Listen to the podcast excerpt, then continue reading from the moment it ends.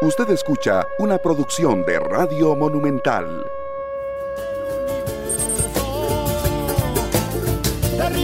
Días, Costa Rica, muy buenos días para todos aquellos que tienen situación problemática en este momento en su casa, en su empresa, en su comunidad, pues doblemente solidarios con ellos porque la verdad es que esta bendita reactivación económica no solo no ha llegado, sino que comienza a abrirse a paso lento. Eso tenemos que decirlo. Va a llevar mucho tiempo.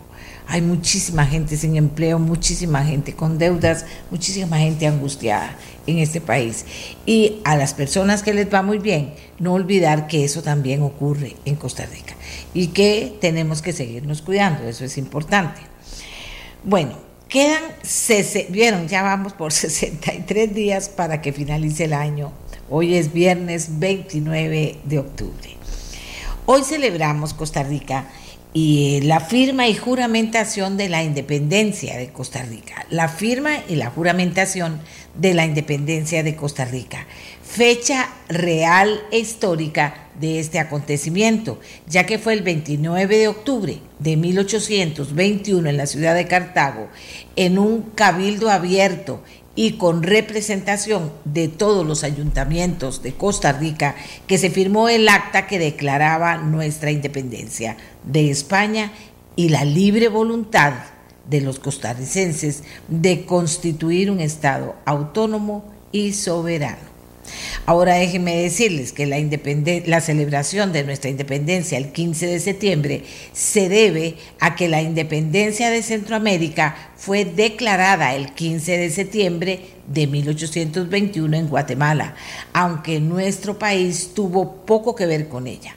Por el contrario, en el acta del 29 de octubre de 1821 fueron los costarricenses los que declararon formalmente nuestra soberanía y nuestra independencia. Un 29 de octubre de 1929 en Nueva York comienza la Gran Depresión con la caída de la bolsa de valores en el día como conocido conocido como Martes Negro, que fue horrorosa esa época, la verdad. Un 29 de octubre de 1945, en Francia, en París concretamente, el filósofo Jean-Paul Sartre, para los que les interesa la filosofía y la historia de la filosofía, pronuncia la conferencia El existencialismo es un humanismo, que se convirtió en el punto de partida de este importante movimiento. Y el 29 de octubre, mucho más cerca, en 1969, se envió un primer mensaje a través de ARPANET, que se considera la antecesora de la red Internet. ¿Ven qué bonito? Todo esto es solo para picarles la curiosidad a ustedes. No es un simple copy-paste, sino que tratamos de buscar entre todo lo que buscamos lo mejor para que ustedes se sientan motivados a leer más sobre nuestra historia, la historia de la humanidad. ¿De acuerdo? Y ahora sí, nuestros titulares. La restricción vehicular sanitaria de los fines de semana se eliminará a partir del primero de noviembre en todo Costa Rica ante la reducción de contagios, hospitalizaciones y muertes relacionadas con el COVID-19. A partir del próximo lunes, el horario de restricción vehicular nocturna iniciará a partir de las 11 de la noche y se mantendrá hasta las 5 de la mañana. El gobierno de la República desconoce si en el inicio del año 2022 ya se permitirán los conciertos masivos como el que se realizará en marzo con la banda británica Coldplay. Este, esta fue una excepción, según dice el ministro de Comunicación Agustín Castro, que señala que aún no se tiene el cronograma de apertura del próximo año y que en el caso de los dos conciertos fijados para Coldplay con 40 mil personas cada uno, o sea, de una vez le entramos, fueron una excepción. El ex asesor de Carlos Alvarado, Camilo Saldardiaga, comparecerá el próximo martes ante la comisión legislativa que investiga el llamado caso Cochinilla y los supuestos actos de corrupción en la contratación de obra pública en nuestro país. Saldarriaga dice su expediente judicial era la persona encargada de coordinar los desvíos de recursos para no detener algunas de las obras viales en ejecución y esto provocó un hueco financiero en el Consejo Nacional de Vialidad. El ICE podrá competir en proyectos de obra pública, dicen los candidatos presidenciales Fabricio Alvarado, Rolando Araya, José María Figueres y Linet Saborío. ¿En dónde? En una eh, en un debate que se realizó en la Cámara de la Construcción que llamó mucho la atención. Por otra parte, en el mismo debate, Fabricio Alvarado, Feinsack, Figueres y Saborío señalaron que no impulsarán proyectos de obra pública con la UNOPS. Vamos a ver. Cannabis medicinal quedó fuera de agenda del gobierno para sesiones extraordinarias en el Congreso. La agenda del Fondo Monetario, del Fondo de Avales y Préstamo para Financiamiento del Tren Eléctrico destacan en la convocatoria. Y eso es todo un tema, Costa Rica. No crean que eso es tan fácil. Además de algunos titulares, vamos a ver si guardé alguno a mano, además de algunos titulares que me llamaron profundamente la atención. Vamos a ver si lo tengo aquí, en que señalan, Carlos Alvarado, dice la Nación, por ejemplo, obliga a diputados a dictaminar reforma de impuestos, proyectos de renta global, impuesto a casas de lujo y eliminación de exoneración al salario escolar tendrán que ser, tendrán que ser dictaminados a partir del primero de noviembre, luego de que los diputados evadieron por nueve meses la agenda fiscal pactada con el Fondo Monetario Internacional, dice la primera página en Internet de eh, la portada en Internet del diario La Nación, por ejemplo. Es todo un reto para los diputados y para el país y para saber si con antelación se han llevado a cabo algunas negociaciones que hacen que ahora esta agenda del presidente, eh, eh, de, la Casa Presidencial, venga eh, y además la actitud como de que ya tenemos esto casi que totalmente cocinado. Vamos a ver qué pasa y si nuevamente se imponen una serie de, de situaciones o de proyectos con los que se supone la oposición no estaría de acuerdo ni estaría votando. Vamos a ver, digo yo porque me parece que estas cosas finalmente se convierten en importantes. Con el tema del COVID, que algunos me dicen, doña Amelia, ¿qué hacemos? Entonces yo les digo de qué vamos a hacer, estar a la altura de la situación. Por supuesto que hay que eh, tener presente que hay que seguirse cuidando, que hay muchas personas que con, con, con las dos vacunas han resultado infectadas de COVID. Entonces hay que cuidarse. Pero es cierto también que las cosas están caminando eh, positivamente para nuestro país en el tema del COVID. Depende también muchísimo de nosotros, depende del tema. Muchos afirman que el tema de la vacunación se convierte en esencial, en fin, que vamos bien en el tema del COVID, pero que hay que seguirse cuidando. Donde la cosa está fea, que yo no voy a negarles a ustedes, es en el tema de la reactivación económica, de los apoyos a las personas que están con situaciones difíciles, a la generación de empleo. Si hay tantas empresas en situación difícil, pues generar empleo va a ser más difícil también. Obviamente esto es así. Entonces lo que les quiero decir es que vamos, obviamente eh, vamos a salir más, vamos a gastar más porque vamos a salir y vamos a ir a muchas partes. O sea, eso no está mal porque eso también es parte de la reactivación. Pero también seamos muy prudentes porque esta historia no se acaba. Reactivar a un país no es cosa fácil y no es cuestión de reírse, no es cuestión de decir ya tengo todo bajo control, no es cuestión de ponernos más vacunas. La pandemia económica va a llevar muchísimo tiempo, Costa Rica. Hay una pandemia económica y no podemos desconocerla. No oigamos cantos de sirena. Ubiquémonos en la realidad de cada uno de nosotros y verán ustedes que las cosas no están tan fáciles, ¿verdad? Yo siempre digo, hay gente, bueno, primer lugar, y debemos decirlo con, con profundo respeto, porque no irrespetamos a los empleados públicos, para nada, los respetamos mucho. Eh, lo que pasa es que cuando hay cosas que ocurren que no entendemos, pues con respeto también y constructivamente los criticamos. Pero no pueden ser todos los empleados públicos los que toman esas decisiones que muchas veces no nos parecen o actitudes que tampoco nos parecen. Pero bien, el empleado público tenía su salario. El empleado público, pequeño salario, medio salario, altísimo salario, pero tuvo esa seguridad en esta pandemia. Me dicen muchos, doña Amelia, pero teníamos que ayudar a nuestras familias, etcétera. Yo lo acepto, pero tenían esa seguridad.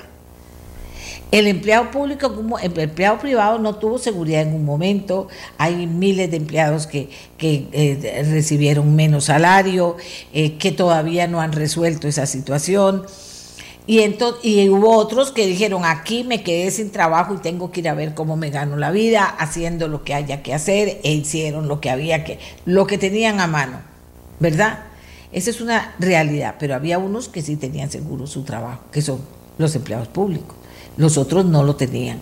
Y en este momento, cuando nos hablan de que comienza a abrirse el país, económicamente, bendito sea Dios, pero tenemos que pensar que es que no es algo que va a ser ni un día para el otro, ni a cubrir a todos los costarricenses, hombres y mujeres, que hay miles y miles y miles que están en el sin trabajo, pero que hay miles y miles y miles que están en la informalidad también, que eso es algo que hay que aportar cuando hablamos de este tema, que están en la informalidad y eso no es cosita pequeña, no es cosita pequeña.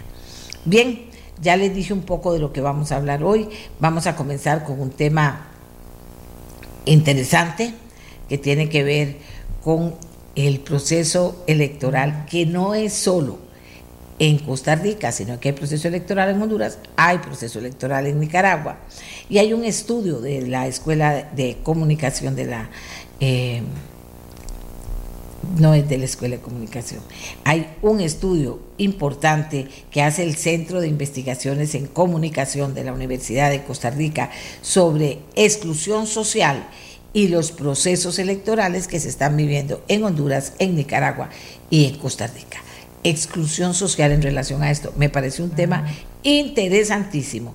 También tenemos para ustedes infografía en el día de hoy con... Eh, como información que usted puede compartir. Tenemos detalles de, de, la afirmación que hizo el, Papa Francisco sobre que el café de Costa Rica es el mejor, claro. Y eh, también tenemos algo importante que tiene que ver con la colombiana Marta Sepúlveda, que recibió luz verde para someterse a la eutanasia tras el fallo judicial definitivo en Colombia, que me parece que ese es un tema que va a dar mucho de qué hablar, eh, no solo está dando en Colombia, muchísimo, sino que se comienzan a mover em, pensamientos, ideas, hasta proyectos en función de que esa palabra eutanasia venga a formar parte de todas las palabras que manejamos los seres humanos en el mundo. Y vean qué bonita buena noticia, ocho estudiantes de colegios públicos van a estudiar en Estados Unidos gracias a una beca completa de la Fundación Cruza. Y además, otra noticia interesante, el Banco Nacional está celebrando que el 51% de sus clientes son mujeres. ¿Ve? Claro, todo lo que es de mujeres y para crecer nos encanta. Bueno, pero ahora hagamos nuestra pausa, Costa Rica, y cuando regresemos vamos a revisar esto de exclusión social en procesos electorales de Costa Rica, de Nicaragua y de Honduras. Eh, me parece a mí que puede darnos muchos elementos de juicio interesantes. Ya regresamos.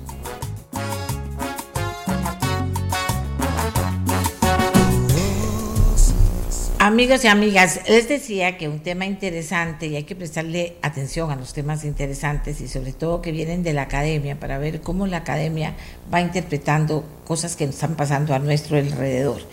Es una investigación realizada por el Centro de Investigaciones en Comunicación de la Universidad de Costa Rica que plantea si la exclusión social que está presente en la coyuntura electoral en la que se elegirán las personas que van a ocupar la presidencia y el poder legislativo en Honduras, Nicaragua y Costa Rica, eh,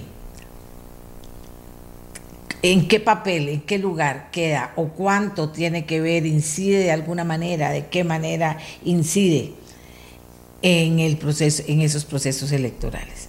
Bueno, vamos a conversar con dos de los profesionales que estuvieron eh, haciendo esta investigación, el doctor Carlos Sandoval, quien coordinó toda la investigación, y la máster Elvira Cuadra.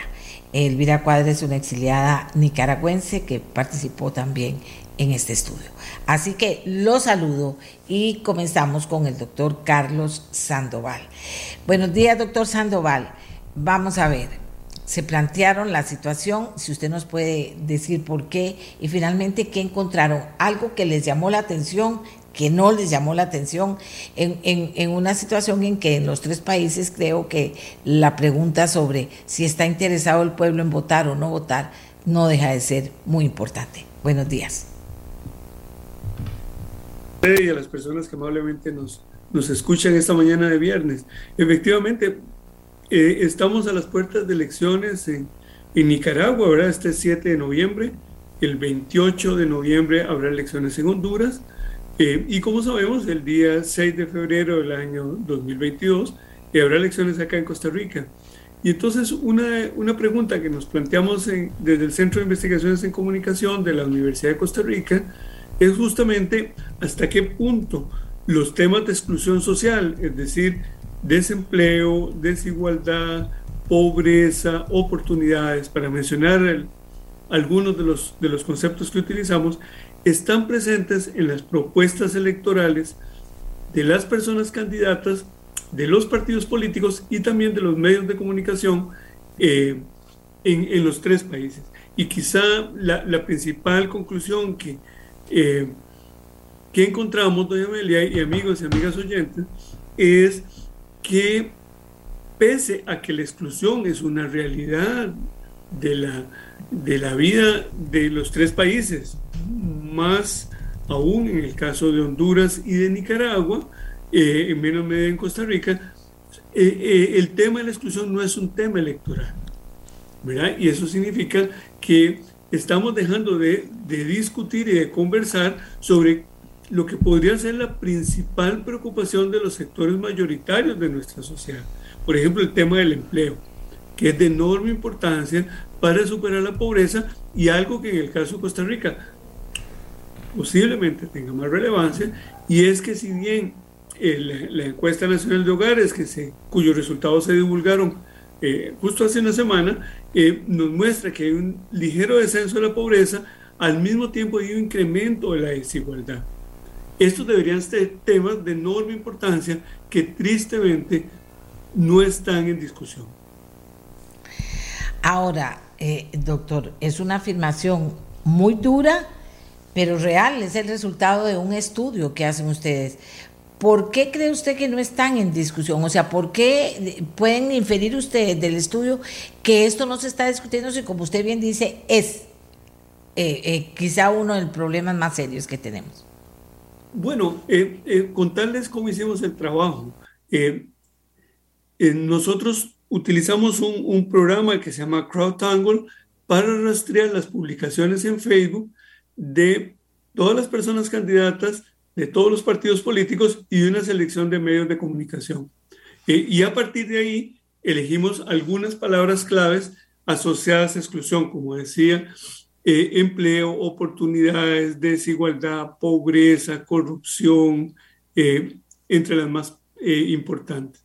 Y lo que nos da son porcentajes muy bajos en el conjunto de las informaciones o de las publicaciones más bien de partidos y de personas candidatas en, en, Facebook. Lo otro que es muy, muy, muy revelador y, y, también hay que ponerle mucha atención y, y estoy seguro que, que usted le va a dar en el caso de Costa Rica eh, una gran atención a esto, es que es una campaña centrada fundamentalmente en personas candidatas y no en, eh, en torno a partidos políticos. Como sabemos, en el caso de Costa Rica hubo una modificación del código electoral que ahora obliga a los partidos políticos a presentar programas, ¿verdad? Eso finalizó justamente hace una semana.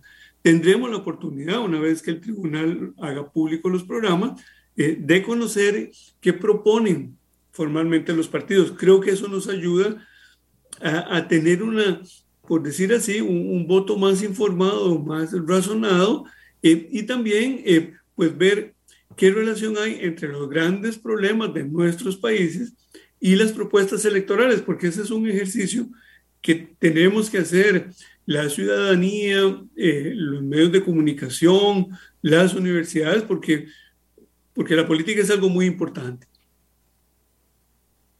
Vamos a ver, usted lo plantea como una cuestión general, ¿es particularmente eh, serio o es igualmente serio en los tres países estudiados? Fíjese usted que no hay, estadísticamente no hay muchas diferencias entre, eh, entre los países.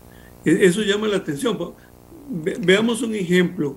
En el caso de Honduras, en Honduras la pobreza podría dependiendo de los datos que se tomen por referencia, podría alcanzar el 70% del total de la población. Y del conjunto de las publicaciones eh, que, que, dieron a conocer en Facebook las personas candidatas a las elecciones en Honduras, eh, menos del 8% hablan de pobreza, siendo que el porcentaje de pobreza en Honduras alcanza el 70%. vea usted el contraste, ¿verdad? Por ejemplo, nosotros acá en Costa Rica tenemos algo de lo cual se discute poco y, que es enormemente relevante para el bienestar de la población, y es que, eh, bueno, con, la crisis sanitaria aumentó el desempleo, y además tenemos algo que es, que es muy complejo y es que ha venido creciendo lo que llamamos el sector informal.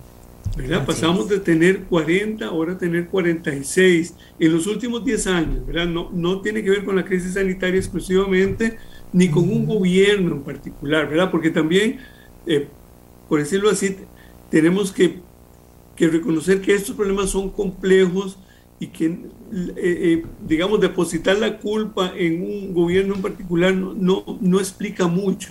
Entonces, claro, una pregunta enorme que nos tenemos que hacer es justamente cómo trabajar para una disminución de la informalidad urbana. Porque ¿qué significa eso del sector informal? Bueno, que a menudo no se pagan los salarios de ley, a menudo no hay seguridad social, es decir, no, no, tenemos, eh, no estamos afiliados a la Caja Costarricense de Seguro Social y algo que cuando se van juntando los años y uno se va haciendo más o menos, por decir algo así viejo, eh, el tema de la pensión es muy importante, ¿verdad?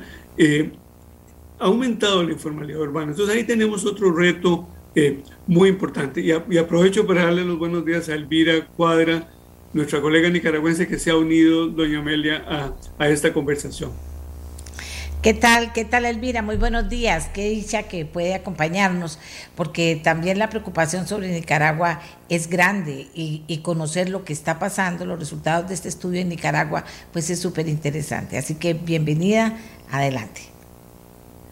Buenos días, muchas gracias eh, por la invitación. Y sí, efectivamente, bueno, de los tres países, Nicaragua es el primero, eh, de acuerdo a las fechas establecidas, para eh, realizar estas próximas elecciones presidenciales y el panorama electoral en Nicaragua es, sumamente complejo, efectivamente. ¿Qué fueron los resultados que más llaman la atención de este estudio en Nicaragua? Bueno, eh, uno de los elementos más importantes es que eh, el, escenario electoral, el contexto de país, eh, está caracterizado por la convergencia de al menos tres grandes crisis. La crisis sociopolítica que arrancó en el año 2018 y que se ha prolongado hasta la fecha, esa marca la pauta de, de todo lo que está sucediendo ahora Luego está la crisis sanitaria producto de la pandemia, pero particularmente por la forma eh, que el gobierno ha eh, manejado esta situación y que este, ha tenido como consecuencia una gran desprotección de la población en términos de los contagios y de los fallecimientos por el COVID-19. Y luego otra crisis que tiene que ver con los efectos económicos de las dos anteriores, pero además con los rezagos estructurales eh, que en términos de exclusión y pobreza ya tenía el país y que siempre pesan sobre, sobre la situación económica. Luego, em, también entre los hallazgos están las características específicas de, de, este proceso electoral que ha estado marcado por eh, la voluntad de Daniel Ortega y Rosario Murillo de continuar en el gobierno, de mantenerse en la presidencia eh, y eso ha significado una escalada de eh, violencia gubernamental desde mayo de este año, eh, ha significado controlar las variables de políticas, de la competencia política, encarcelando a más de 30 personas eh, desde mayo hasta la fecha, entre ellas siete de los candidatos presidenciales que tenían las, las, mejores perspectivas, digamos, para participar en esta contienda electoral, así como la suspensión de la personería jurídica de eh, tres partidos políticos. Eh, entonces, la población tenía muchas expectativas de que esta, estas votaciones eh, se convirtieran en un punto de inflexión para resolver la crisis política del país, pero esas expectativas se cayeron en la medida en que este escenario electoral ha ido quedando desierto. Y pues en términos de los resultados de, cómo eh, aparecen o se visibilizan los temas de exclusión, pobreza y de propuestas en función de esas preocupaciones de la ciudadanía, eh, entre los eh, candidatos que sí se pudieron inscribir y de los partidos políticos que están eh, también inscritos en la competencia, pues realmente también hay una aridez muy fuerte porque ni siquiera el partido de gobierno se ha preocupado por presentar una propuesta programática orientada a estas demandas y necesidades de la ciudadanía. Eh, eh, muchas gracias eh, por participar. doctor Sandoval, ¿diría usted que la forma en que se midió opinión y, se valoró en este estudio lo que piensan los, los países sobre estos temas, marca una diferencia con otros estudios que se han hecho con el mismo fin? Bueno, yo diría que tal vez el, el objetivo principal de, del trabajo en el que estamos laborando eh, es tal vez llamar la atención, por decirlo así, doña, doña Amelia, no tanto de lo que dicen los, los partidos y las personas candidatas, sino de lo que no dicen. Exacto, ¿Verdad? Porque eh, de alguna manera, en la medida en que se va acercando la, las elecciones, pues con, mucha razón, todos y todas nos vamos interesando, pues, ¿quién podría ganar? ¿Quién no podría ganar? ¿Verdad? Pregunta que no nos hacemos en Nicaragua porque no hay, no hay elección en sentido estricto. Pero en Honduras hoy las circunstancias están eh, eh, muy, muy candentes porque no está claro el desenlace electoral y acá en Costa Rica con 27 ahora pareciera más bien 26 personas candidatas, pues hay mucha pregunta de quién podrá tener más opciones, quién podrá tener menos opciones. Sin embargo, a nosotros nos parece que hay una pregunta subyacente, una pregunta de más largo alcance, y es que independientemente de quienes tengan más o menos opciones electorales, tenemos que atender también cuáles son las demandas de los sectores que tienen menos oportunidades esos muy a menudo están entre quienes no votan. Fíjense usted que en Honduras vota, en las últimas elecciones ha votado la mitad del padrón electoral. Ah. Eh, eso uno a veces lo olvida y se concentra, bueno, ¿en quién puede ganar? En Costa Rica el abstencionismo ronda por ahí del 30%. Entre quienes no votan, ¿verdad? Eh, hay un importante sector eh, caracterizado por, por, quienes tienen menos oportunidades y menos recursos. Entonces, en la medida en que la exclusión aumente, pareciera que la política tiene un enorme reto y es cómo ofrecer opciones eh, responsables eh, y realistas para salir adelante, porque de lo contrario, podríamos decir, hay un riesgo de que la política siga perdiendo legitimidad. Cuando nosotros decíamos, o decimos, o decían algunas personas, bueno, vamos a ofrecer un millón de empleos en Costa Rica. Claro que eso suena muy bien y cuando uno lo ve en una valla, pues se lee con mucha claridad, pero, pero si nos ponemos más o menos serios o serias, podríamos decir, bueno, ¿eso es posible en cuatro años? ¿Qué es posible en términos de exclusión en cuatro años? ¿A dónde podríamos llevar, por ejemplo, el desempleo, la pobreza, la desigualdad a través de políticas públicas durante cuatro años? ¿Qué es, qué es razonable esperar? ¿Verdad? Porque de lo contrario, eh, tenemos el enorme riesgo de, como, como se dice hoy coloquialmente, especialmente entre la gente joven, de vender humo.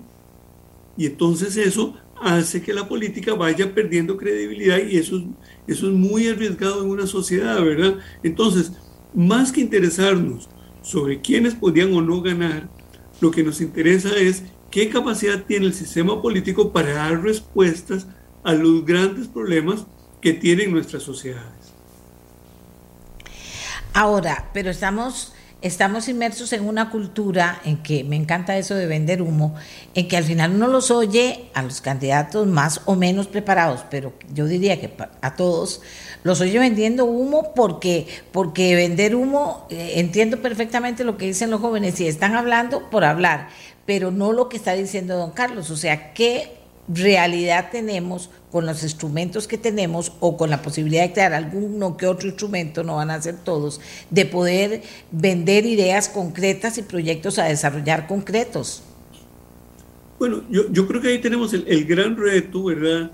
Eh, por eso decía, medios de comunicación, ciudadanía, universidades, de estar muy atentos a las ofertas programáticas, a las grandes propuestas, y darle un seguimiento muy cuidadoso, ¿verdad? Y decirle, bueno, eh, como, como también dice, dice ahora eh, las nuevas generaciones, bueno, eh, numeritos hablan, ¿verdad? ¿Cuál es la mate, la matemática, ¿verdad? Coloquialmente dicho, de dónde sale o que nos permita concluir que efectivamente podemos disminuir la pobreza, podemos disminuir la desigualdad, podemos disminuir el desempleo hasta cierto punto. ¿Cuál es el estudio de base para sacar eso? Eh, una persona candidata decía, bueno, vamos a hacer un canal interoceánico que va a generar una gran cantidad de empleos y va a dinamizar la economía. Eh, a, Elvira eso le sonará muy familiar porque hace pocos años eh, surgió una nueva propuesta de hacer un canal interoceánico en Nicaragua que, que es la promesa eterna de la clase política, ¿verdad? Desde que se quería hacer el canal que terminó siendo el canal de Panamá. Bueno, esa es una de las propuestas electorales que están en discusión en Costa Rica. Podríamos decirnos, ¿eso es, eso es viable? Y más aún, ¿eso es lo que necesitamos? Eh, tenemos un estudio de, impacto eh, ambiental, de cuánto tenemos que expropiar y cuál es el costo ecológico para, para hacer un canal interoceánico en Costa Rica. Eh, eso se lee en redes sociales, ¿verdad? Entonces, en ese sentido tenemos que tener mucha cautela y, ser como, como muy acuciosos y muy acuciosas en ir analizando esa oferta, eh, porque es la única manera, me parece a mí, digamos, de, construir una, una, política de mayor calidad. Lo tenemos también con la, con la explotación de hidrocarburos. Hay algunas personas candidatas que nos dicen, bueno, hay que hay que abrir la, explotación de hidrocarburos. Ahí hay una posibilidad de mejorar la economía. Bueno, a esa, a esa propuesta en la cual coinciden algunas personas candidatas, también tenemos que hacerle como eh, e, esa pregunta, ¿eso es viable? ¿Eso es recomendable? Eh, otras personas dicen, no, deberíamos, por ejemplo, para hablar de otro tema, a lo mejor hoy más candente, deberíamos eh, retirar la idea de que sea obligatorio una identificación eh, de vacunación para ingresar a lugares públicos, como se ha hecho en Europa. ¿no? En muchos países europeos ya esto está en, en, curso y se aplica.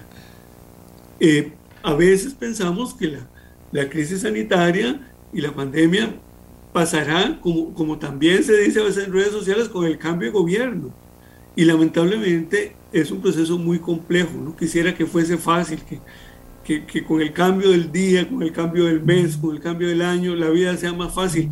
Pero es la ilusión nada más, ¿verdad? Entonces, bueno, frente a estas propuestas, tenemos que estar muy atentos y muy atentas, porque finalmente la, la gran pregunta que, que tendría que tener la política es cómo de manera responsable asegurar más bienestar en nuestras sociedades.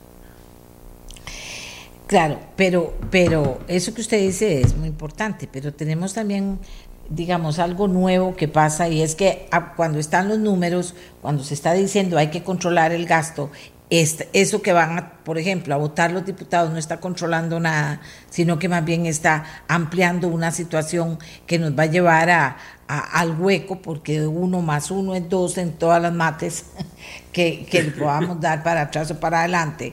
Cuando les dice eso y viene un, un grupo de todos los partidos políticos que están en la Asamblea, exceptuando uno, eh, vienen y votan por eso. Eh, eh, es una cultura como muy perversa en la que estamos, porque lo que está pasando en la Asamblea, no sé, deberían pensar también los diputados, lo están viendo los, y oyendo los costarricenses. ¿Qué grupo de costarricenses está interesado no en la persona, sino en ese razonamiento que hace usted. Bueno, ¿dónde está la plata? ¿Quiénes lo van a construir? ¿De dónde va a sacar la plata? Si Costa Rica ya no tiene plata, está totalmente endeudado, ¿qué se puede hacer y qué no se puede hacer? Usted también habla de realidad de toda la política pública en este momento y de toda la herramienta que cuenta el país. Entonces, y le hablo desde un medio de comunicación, o sea, ¿cómo ir rompiendo eso? Porque ahora simplemente los políticos no contestan. Sí, sí, doña Amelia, y, tengamos muy presente, ¿verdad?, que de esas 27 o 26 personas, hay un caso que el tribunal está estudiando, ¿verdad?, o que ha negado la inscripción, y, pero hay tiempo para apelar aún, por eso digo 26 o 27, hay 17 que quieren ser diputados y diputadas, ¿verdad?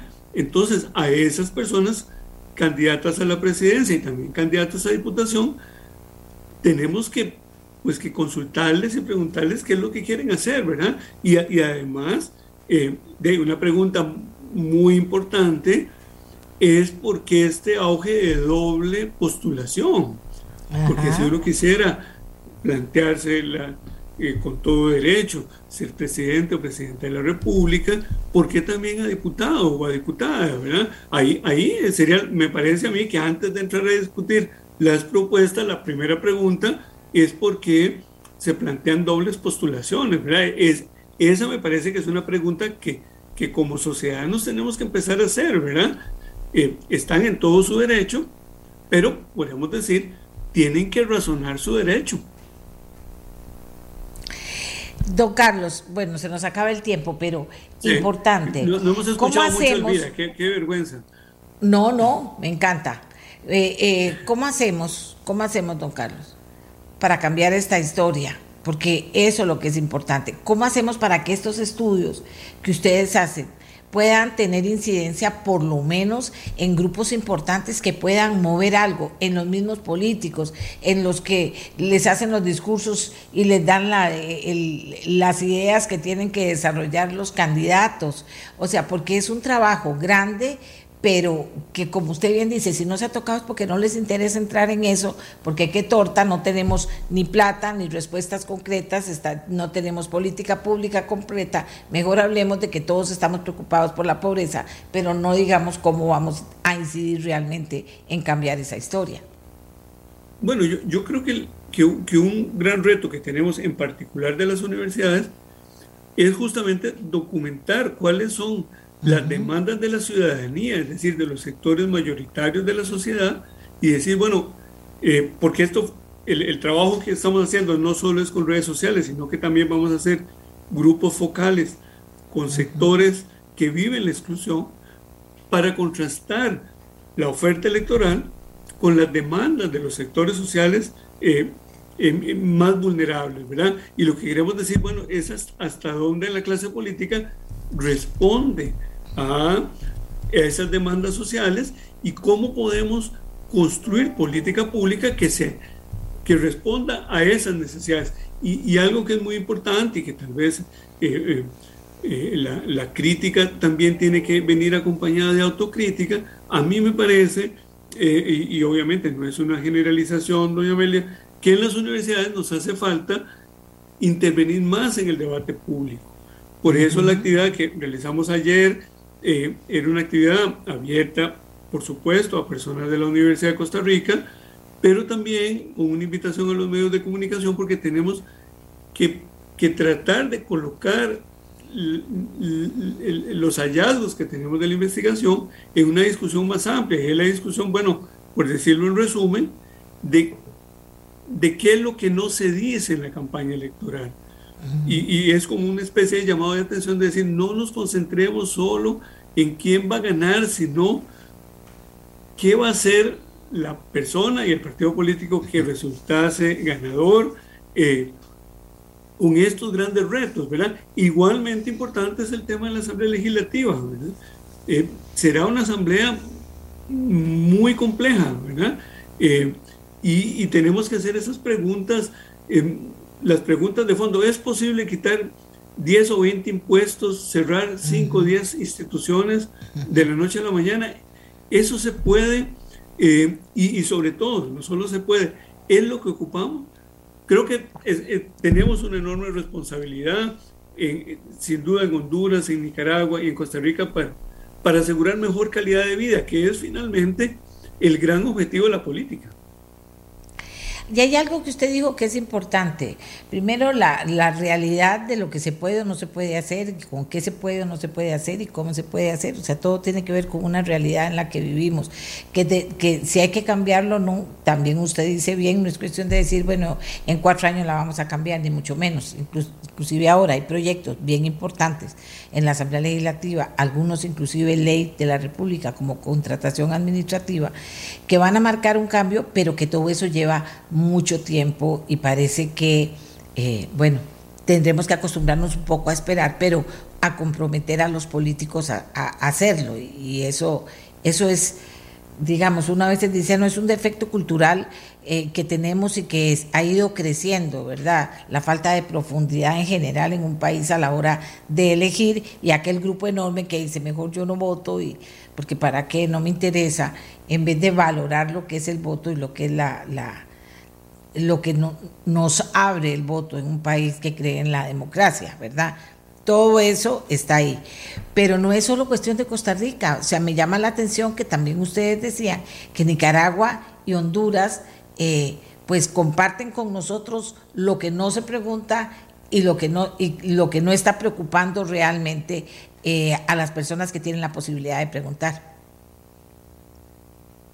Sí, yo quisiera colocar una imagen que seguro Elvira tiene presente también, que ocurrió en agosto en, Managua.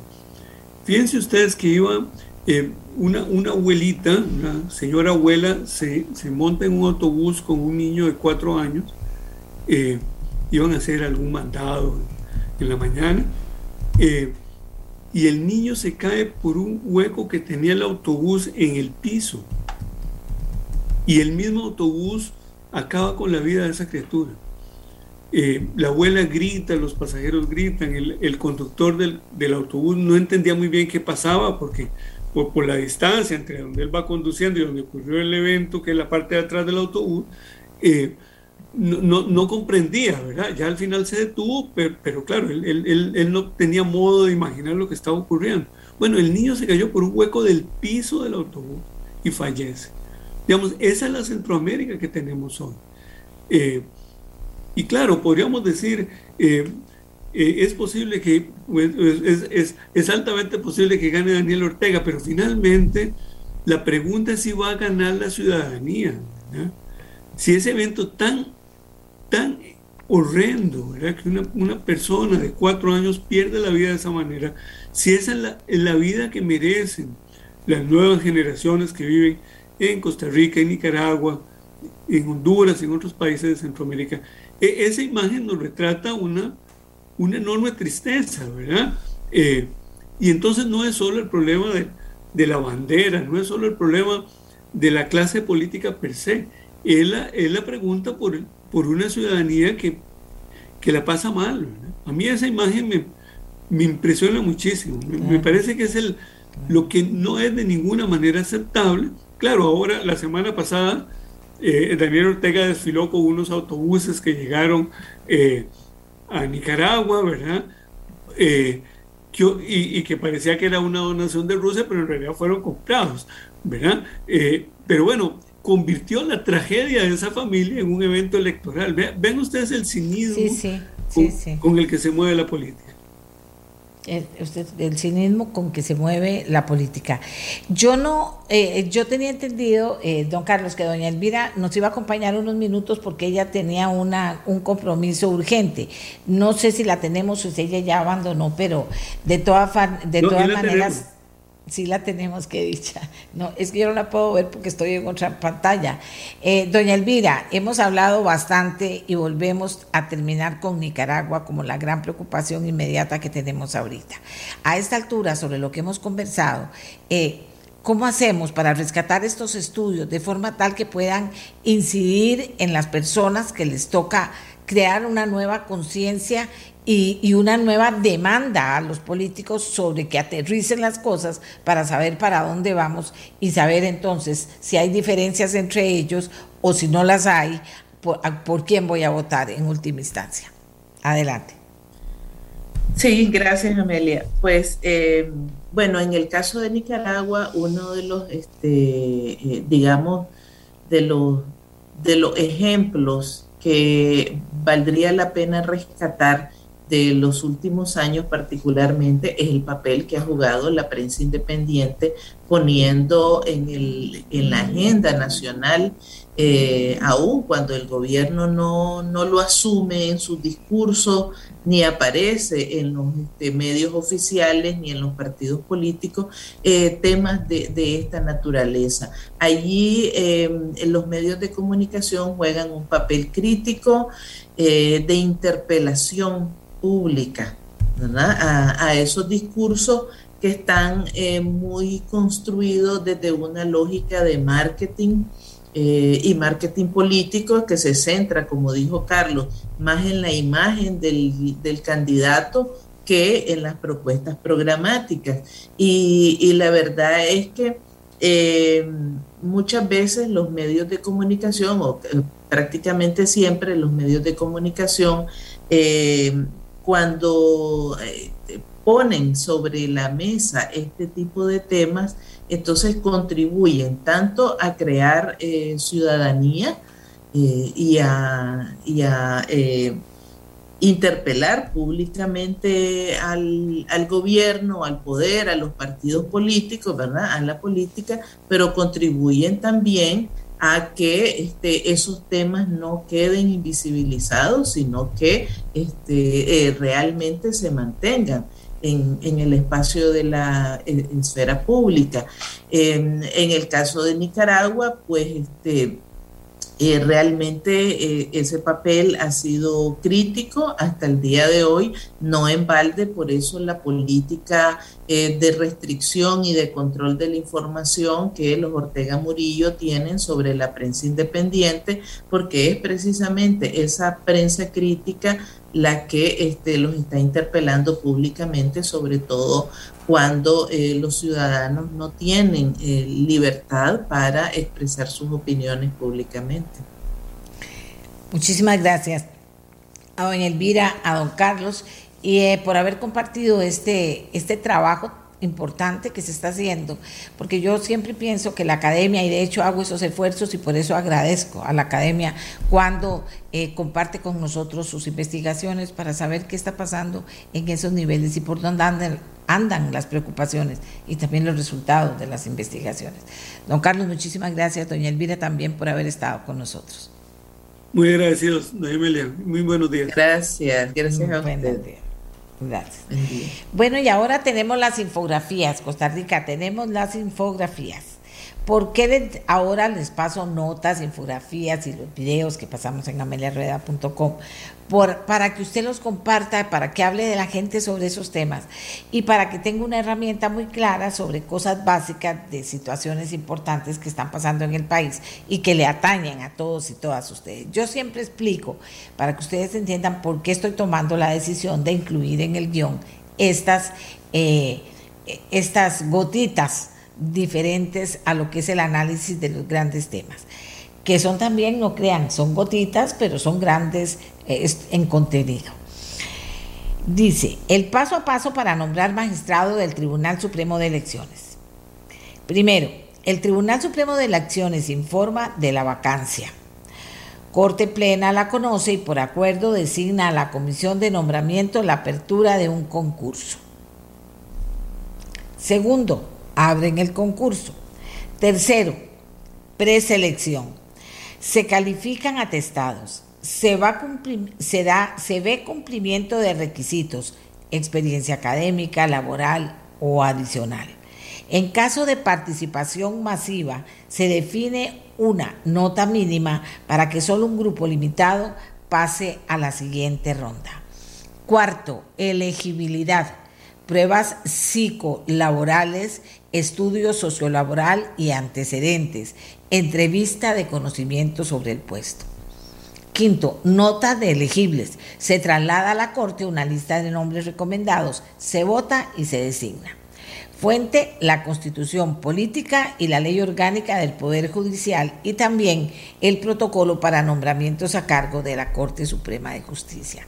Señores, cada vez es más importante que estemos atentos a quienes son los que se postulan, los postulados, eh, que no pase que de repente salen unos que no estaban en lo que la opinión pública conocía y en la y en la el llamado que se hizo a los que querían participar. Eso en muchas situaciones pero sobre todo con la elección de magistrados de magistrados suplentes etcétera. Y en este caso del magistrado suplente que hace falta ahora que renunció el magistrado el presidente del Tribunal Supremo de Elecciones. Y les voy a decir una cosa, el Tribunal Supremo de Elecciones, como nunca antes en Costa Rica, tiene una importancia muy grande.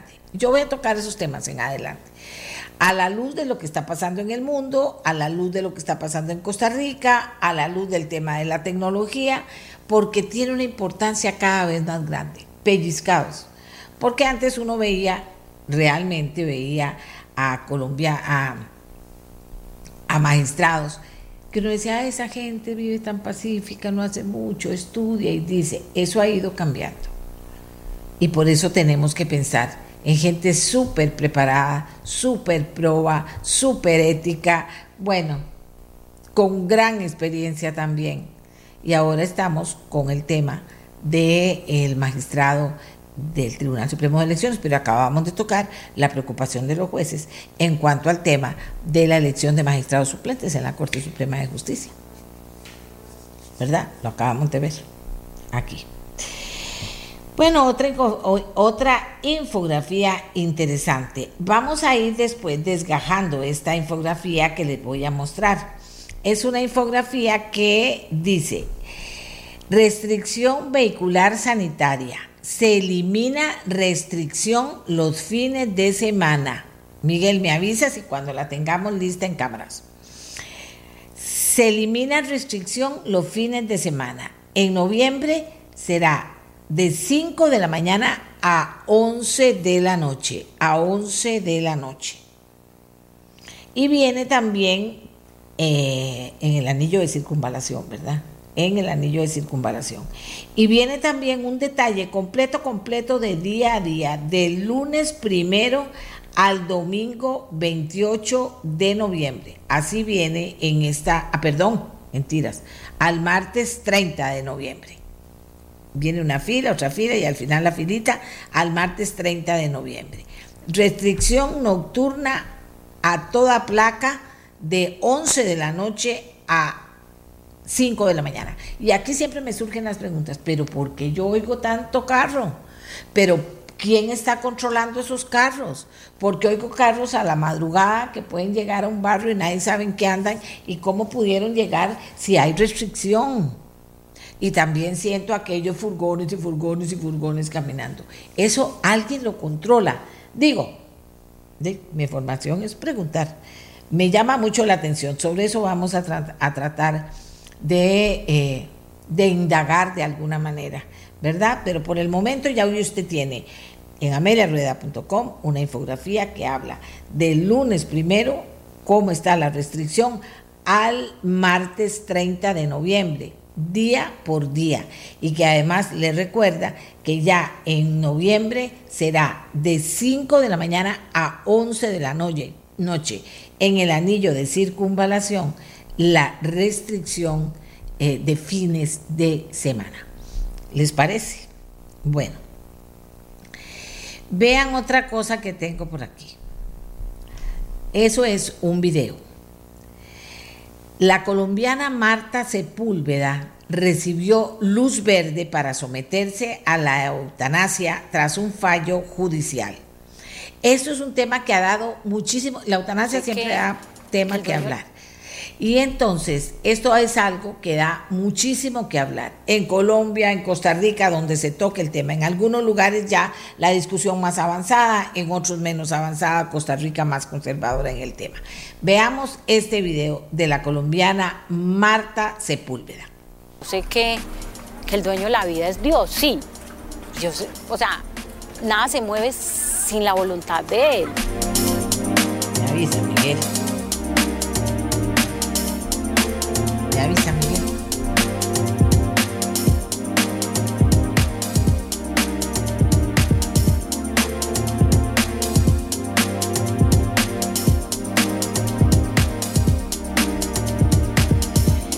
Marta Sepúlveda fue diagnosticada con una enfermedad neurodegenerativa sin cura, esclerosis lateral amiotrófica que le causa dolores fuertes y le impide caminar.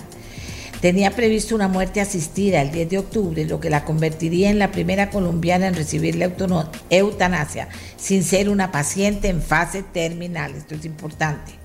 Sin embargo, un comité médico del Instituto Colombiano del Dolor, INCODOL, anuló su eutanasia, alegando que tenía expectativas de vida más altas de las estimadas. Esto desencadenó una batalla legal para hacer valer sus derechos en el único país de América Latina donde la muerte asistida está despenalizada.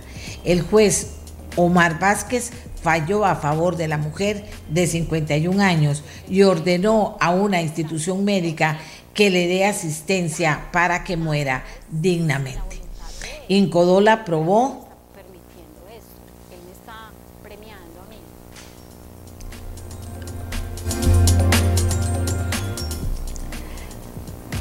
En América Latina, solo Colombia despenalizó la eutanasia en 1997, pero aún quedan vacíos que impiden el cumplimiento de este mandato en ese país de tradición conservadora. Ahora, imagínense en Costa Rica, hay otros países en que no, en que sí se puede, eh, se da este primer paso en fase terminal y se da eh, más pasos, dependiendo de la situación de urgencia en que una persona esté eh, viviendo su vida, que decida que esto se haga o no. Es todo un tema.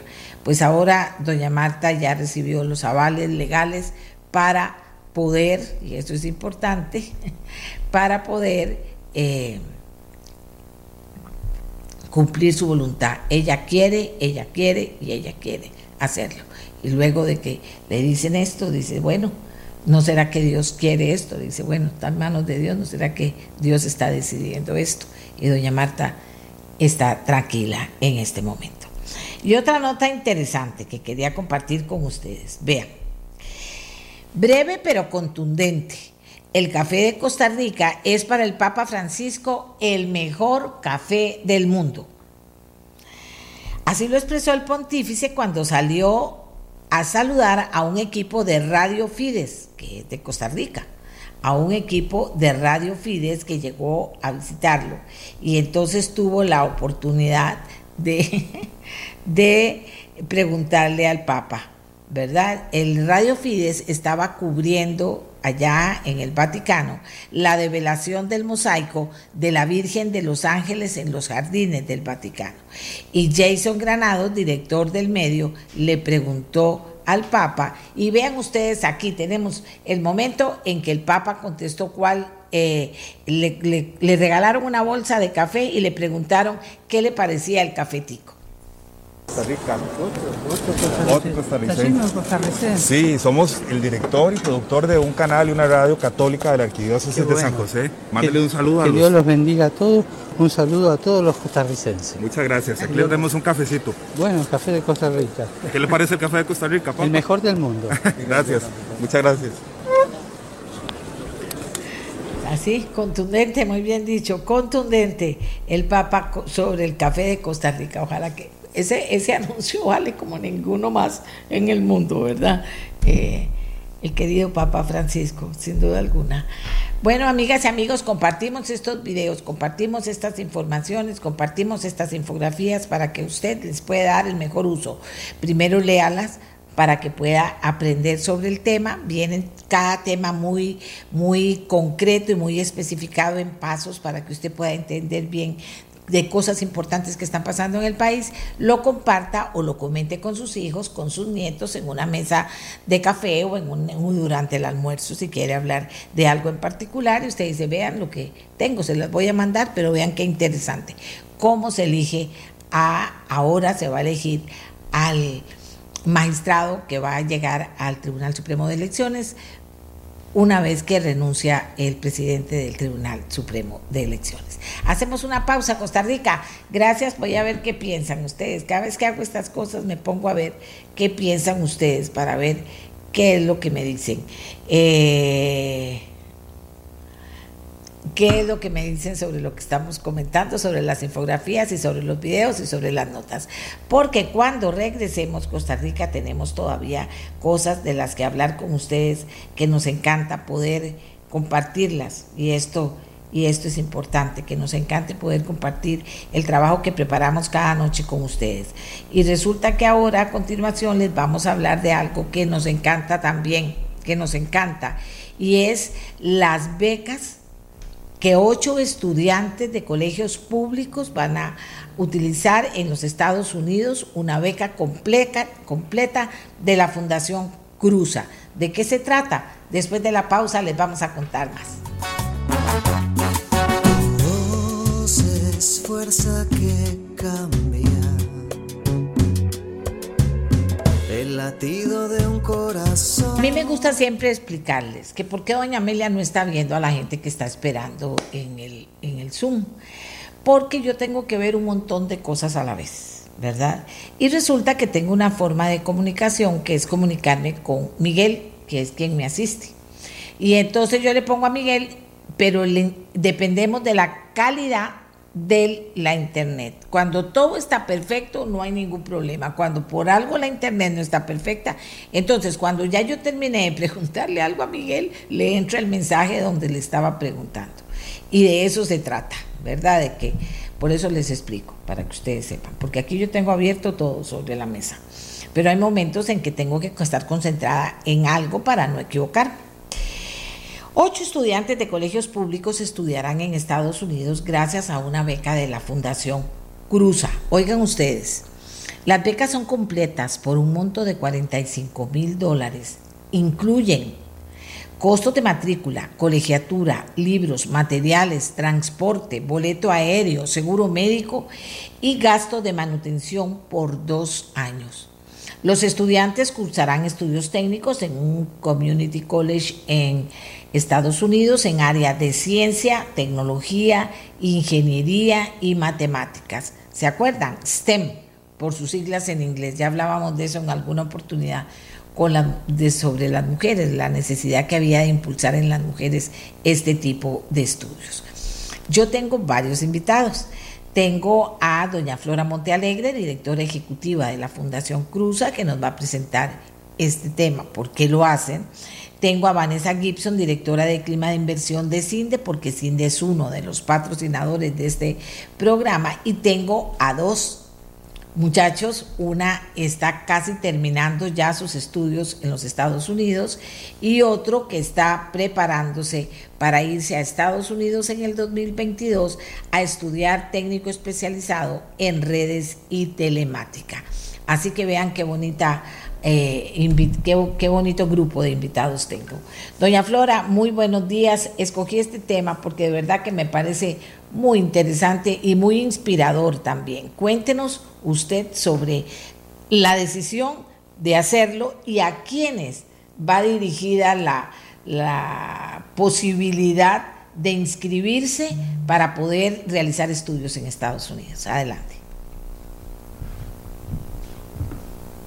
Valeria, a Ryan y también a todos los, a, Vanessa y a todos los que nos escuchan por la radio. Realmente es un gusto poder estar aquí con ustedes esta mañana. Eh, yo quisiera, doña Amelia, hacer unas reflexiones eh, sobre este tema y por qué la Fundación considera que esto es tan relevante para el desarrollo de Costa Rica. Yo creo que en primer lugar estamos en un momento donde tenemos que repensar los futuros posibles hacia dónde queremos que vaya nuestro país. Yo creo que sin duda la pandemia nos ha forzado a, pensar, repensar eh, las cosas que hacemos y esto requiere de adaptación, requiere de imaginación, requiere de conocimiento. Eh, y en el caso de Costa Rica sabemos que tenemos un problema de empleo estructural que requiere que nosotros adaptemos nuestro sistema educativo, la forma como nosotros aprendemos para atender una nueva oferta de empleo, eh, una oferta eh, que nos demanda la cuarta revolución industrial que ya está aquí eh, y que debemos verla como una gran oportunidad y no solo como una amenaza. Realmente que la cuarta revolución industrial nos presenta una gran oportunidad para desarrollar nuestro talento humano eh, y posicionarnos eh, para captar todas esas oportunidades que le va a generar al país. Eh, en la Fundación Cruza creemos que el talento humano costarricense es la base fundamental de un crecimiento económico inclusivo, sostenible e innovador.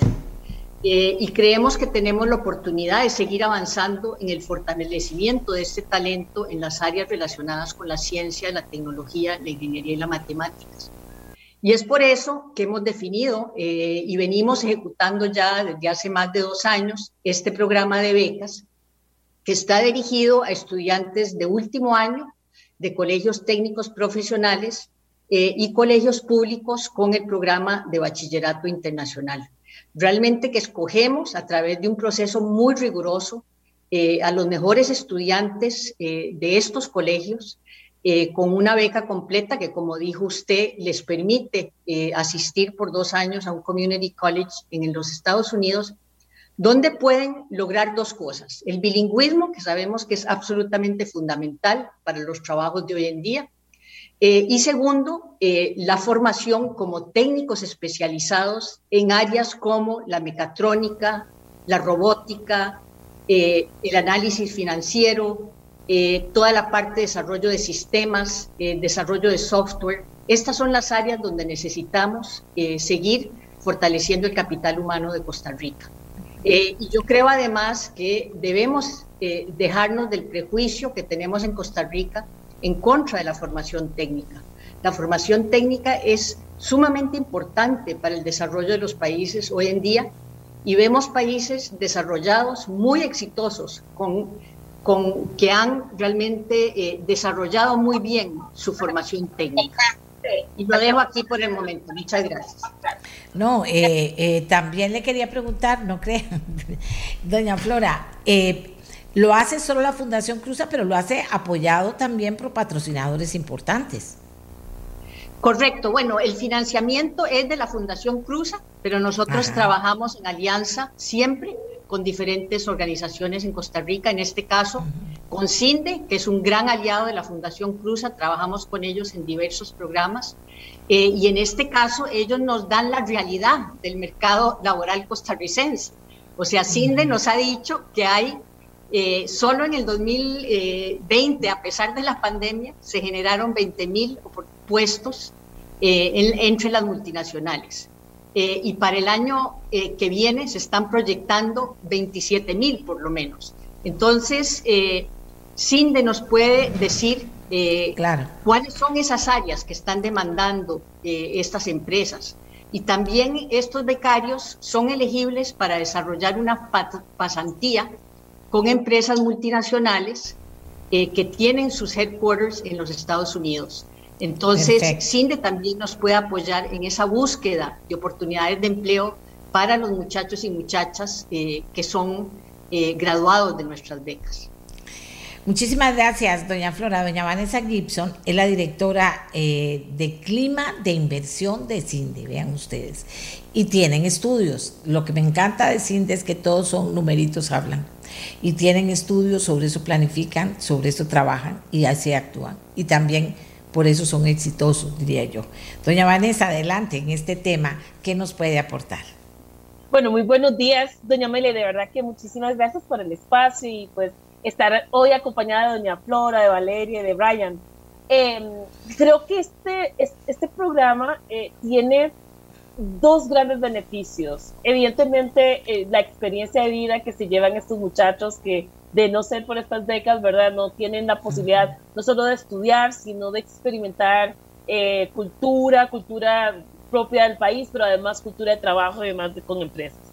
Y lo otro importante es que le damos aún más énfasis a lo que por años hemos venido conversando, que es la formación técnica, ¿verdad? El que estos muchachos desarrollen o arranquen su carrera con una con estudios en los en el tipo de, centros educativos al cual van a instruirse debería de motivar más a, nuestros jóvenes a, realmente buscar perfilar su carrera de una manera eh, importante en las áreas técnicas.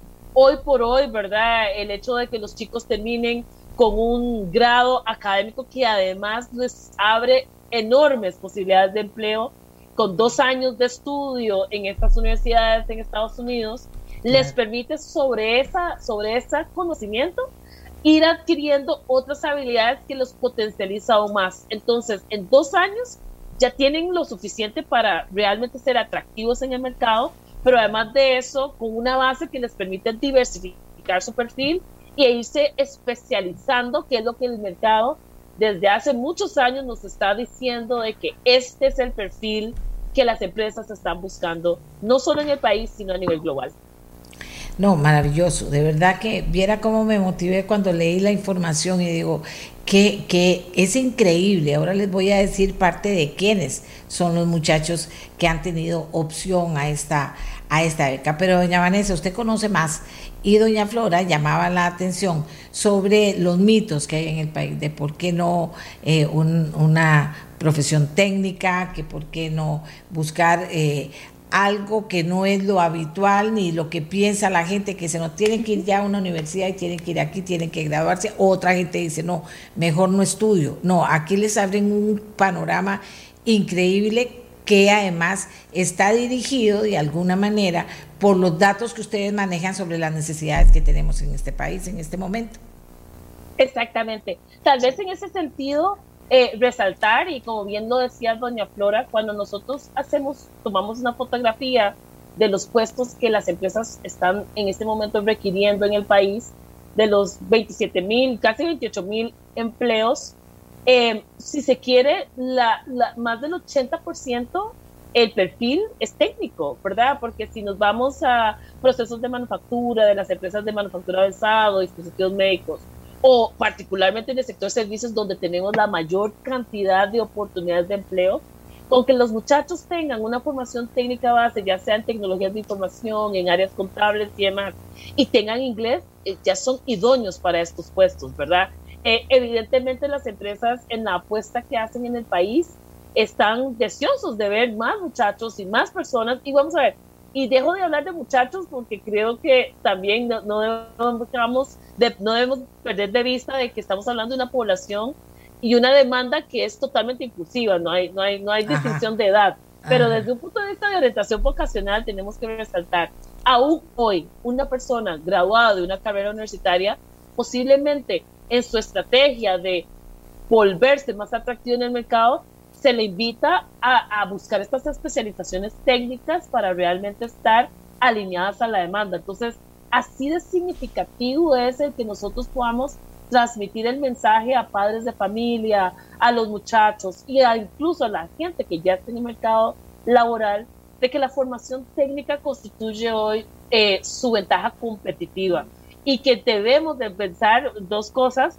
Eh, primero, en este tipo de formación y además que todos estamos hoy inmersos en una dinámica de formación continua, ¿verdad? Eh, ni Valeria ni Brian terminan con el título que logran en, el Community College. Es el inicio para ellos porque son jóvenes. Pero nosotros, aún los que tenemos ciertos años ya recorridos, igual tenemos que continuamente estar buscando cómo adquirimos nuevas habilidades, nuevas competencias. Y esta formación técnica nos lo permite y y nos abre las oportunidades de mercado.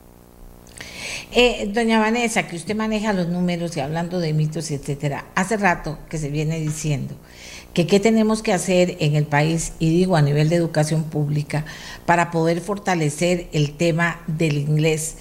Eh, y ahora que usted, eh, porque les abre un montón de puertas en muchos sentidos, hasta para poder estudiar más, porque vienen los textos en inglés, bueno, como sea, y las prácticas. Pero, doña Vanessa, eh, eso ha variado en los últimos años, no ha variado, hemos logrado mover la agujita positivamente o tenemos el mismo problema todavía. Vamos a ver, eh, el reto que tenemos, eh, doña Amelia, es que somos como, ¿verdad? El perro que va detrás de una meta. O sea, evidentemente hemos visto aumentar la cantidad de gente que logra mejorar su proficiencia en inglés. En términos absolutos, si comparamos hace 20 años la cantidad de gente que tenía cierto nivel y la que lo tiene hoy, sí hemos visto un salto, ¿verdad? Importante. Sin embargo, en ese mismo salto que vimos en cuanto a ampliar la base de gente con un nivel de inglés funcional eh, mejor, el país también ha explotado en su posicionamiento internacional como el lugar en donde estas empresas están buscando empleo. Entonces, eh, la oferta la hemos podido mover, sí, pero la demanda cada día nos crece, ¿verdad? Exponencialmente y pareciera que no estamos llegando a la meta. Por eso es que insistimos tanto en que tenemos que fortalecer las competencias lingüísticas desde la infancia, porque es donde más impacto podemos generarle a estos muchachos a que tengan oportunidades, a poder motivar a la población que o está por terminar su secundaria en la universidad o por terminar la universidad de que de verdad dedique el tiempo a mejorar sus competencias lingüísticas, que son las que le van a abrir el, la oportunidad laboral, y al país en general de tener tal vez un sistema de desarrollo de talento totalmente integral, ¿verdad? En donde tengamos, ¿verdad? Claramente estos objetivos de hacer del país un país, si no totalmente bilingüe, un país en el cual la mayor el mayor porcentaje de chicos que se gradúan de secundaria, ojalá sí lo sean y ahí ir cerrando esa brecha que a nosotros vemos ensancharse todos los años porque las empresas, ¿verdad? Cada vez más. Eh, un caso eh, eh, de ejemplo, cuando antes hablamos de que en manufactura los operarios, por ejemplo, calificados, no necesitaban tener mucho inglés, hoy eso cambia. Los operarios, porque los procesos se vuelven más sofisticados, se están automatizando y demás, ya tienen que leer, tienen que entender lo que leen, tienen que escribir y además, muchos de estos entrenamientos no le da tiempo a las empresas de traducirlos, así que también reciben entrenamiento en inglés. Así de relevante es el tema.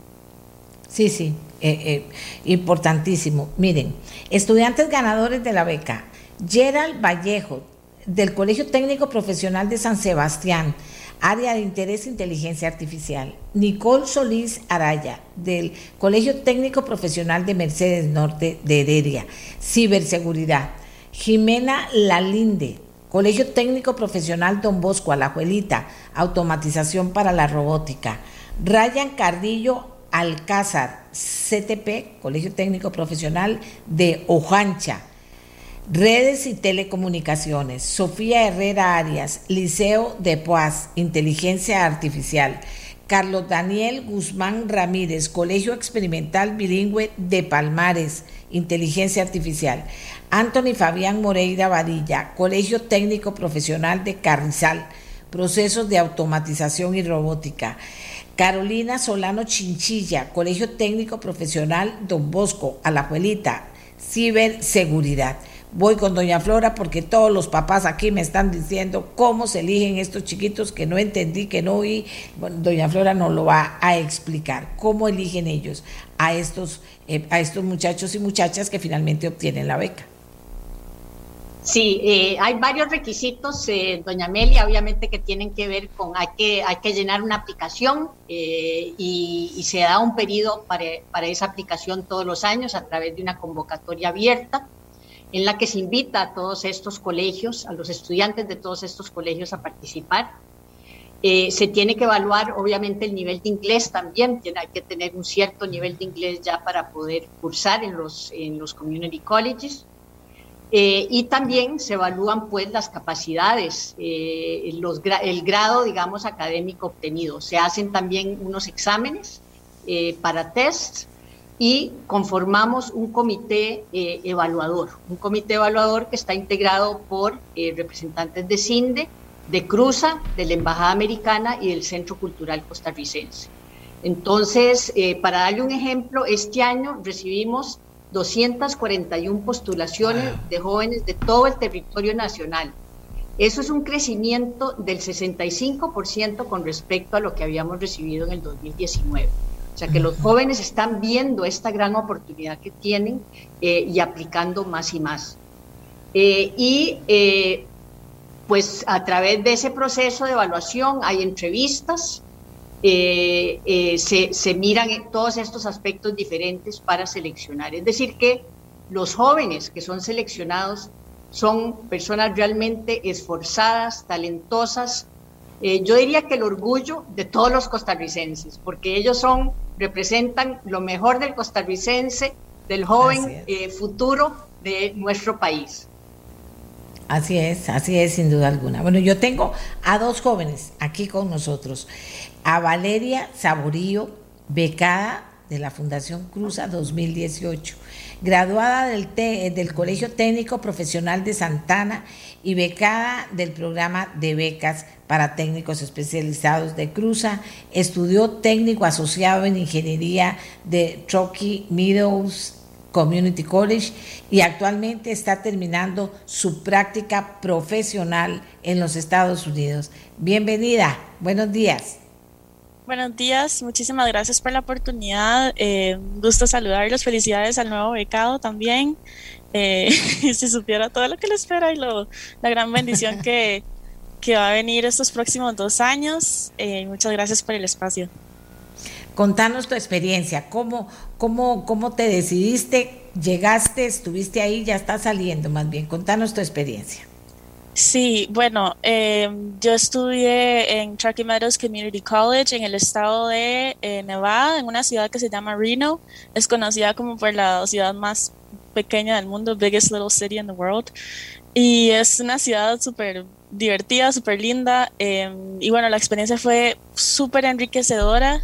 Em, yo estudié énfasis en, ingeniería mecánica y ahora estoy terminando mi bachillerato con eh, un major en ingeniería mecánica y un minor en ingeniería aeroespacial.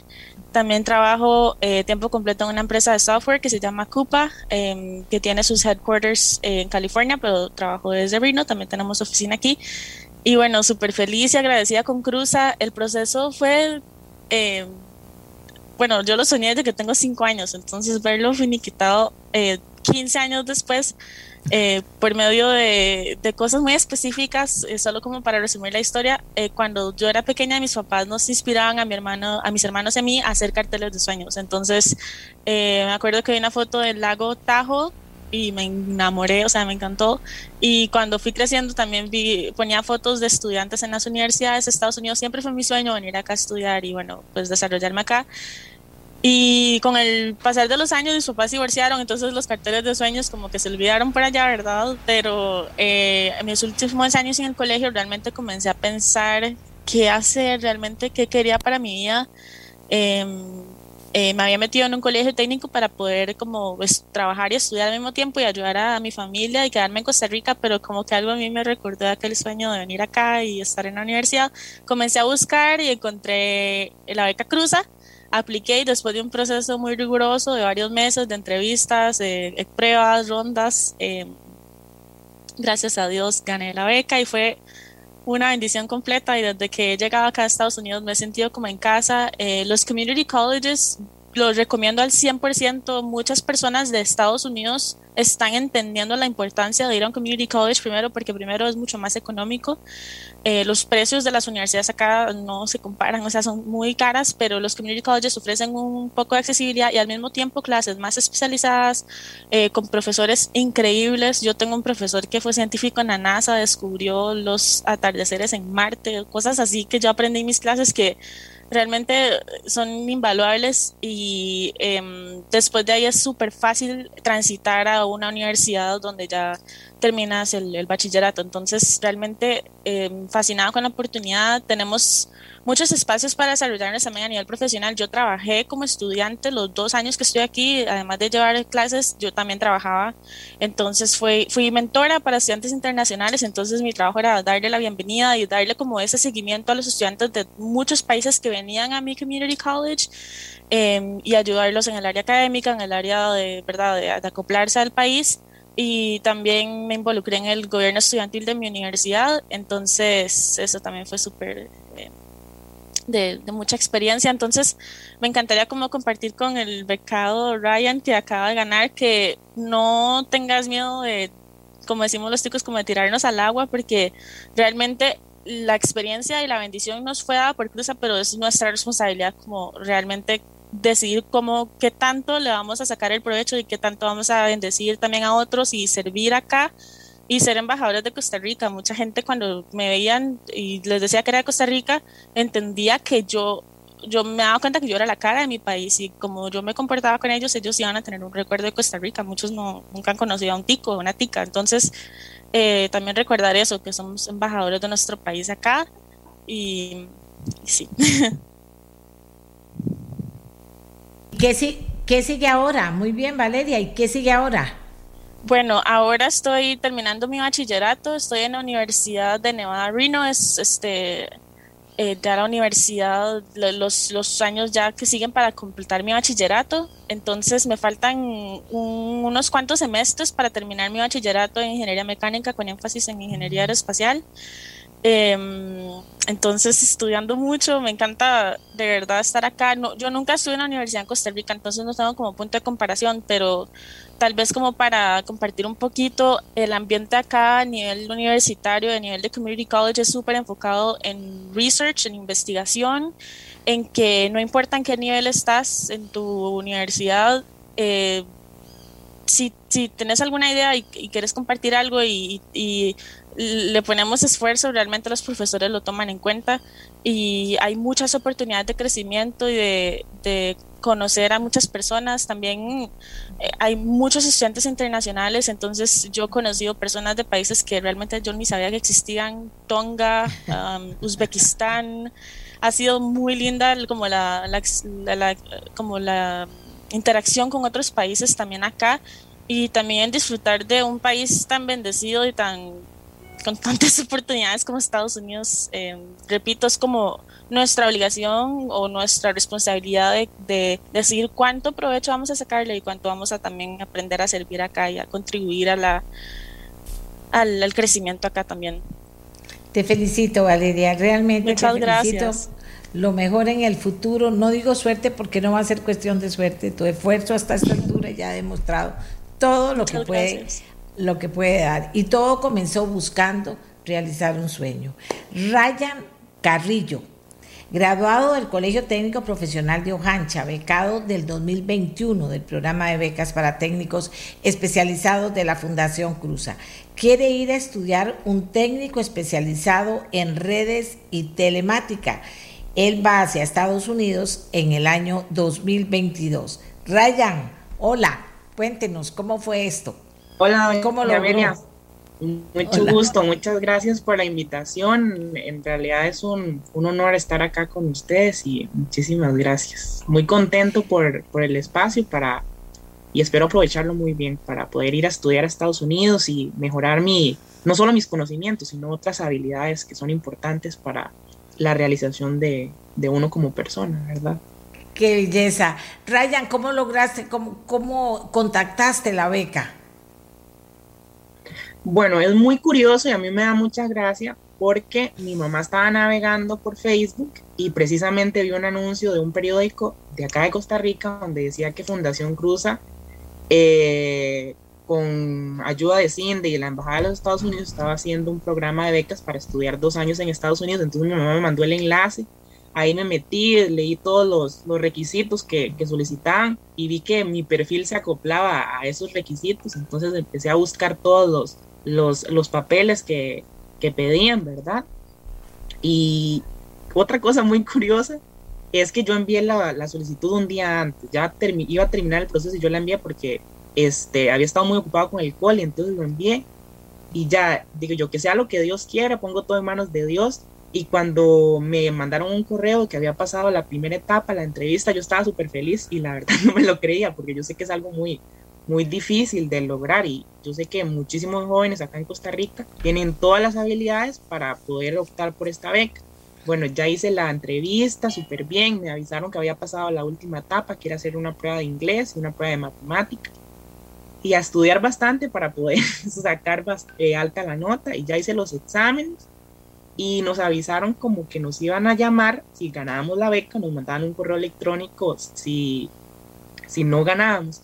Y yo no sé, pero yo estaba súper pesimista de que yo no voy a esperar que me manden el correo y que no sé qué. Y estaba en semana de exámenes y me llamaron y me quedé sin palabras hasta que temblaba, lloraba y no sabía ni qué hacer porque yo sé que es una oportunidad muy, muy grande y que va a cambiar por completo mi vida, ¿verdad? Entonces está estaba súper contento y hasta este momento me cuesta mucho creer que pues que yo haya sido uno de los beneficiados. Y también estoy muy contento porque yo sé que además de, estar representando a mi colegio que es un excelente colegio también estoy representando a todos los muchachos de Guanacaste que muchas veces por prejuicios piensan que nosotros por ser de zona rural no tenemos el mismo nivel verdad que que quizá los del gran área metropolitana, pero yo soy aquí un vivo ejemplo y tengo muchísimos compañeros y conocidos de que son ejemplo de que la educación en Guanacaste es tan buena y quizá mejor que la que hay en, en, cualquier otra parte de Costa Rica. Así es, así es, así es. Bueno, ¿y qué vas a estudiar? Bueno, eh, este año yo estoy finalizando mi especialidad y una de las subáreas que estamos viendo es redes, entonces es algo que me apasiona y pues mi sueño es ir a estudiar el próximo año eh, una carrera que tenga que, ver con redes y telemática. Es algo que, realmente me apasiona mucho. Y... ¿Cuántos años tenés, Ryan? Quiero estudiar. Ryan, ¿cuántos años tenés? Este año, en diciembre, si Dios quiere, cumplo 19. Ok. Ven que siempre digo yo, siempre, no es siempre igual. Muchas veces los muchachos entran y buscan, yo quiero una beca en Estados Unidos y vean, terminan dando, eso es la posibilidad maravillosa que hay ahora. Pero siempre le digo, ve a la mamá, atención mamá, atención papá, lápiz y papel. ¿Por qué? Porque también muchísimas mamás y papás me han contado cómo vieron algo, lo mandaron y el muchacho se entusiasmó y al final como Ryan nos cuenta. Me encanta oír, oírlos a los dos y oír de Ryan decir, para que sepa que aquí en Guanacaste hay una excelente educación y yo voy a representar a los colegios y a los estudiantes de, Guanacaste.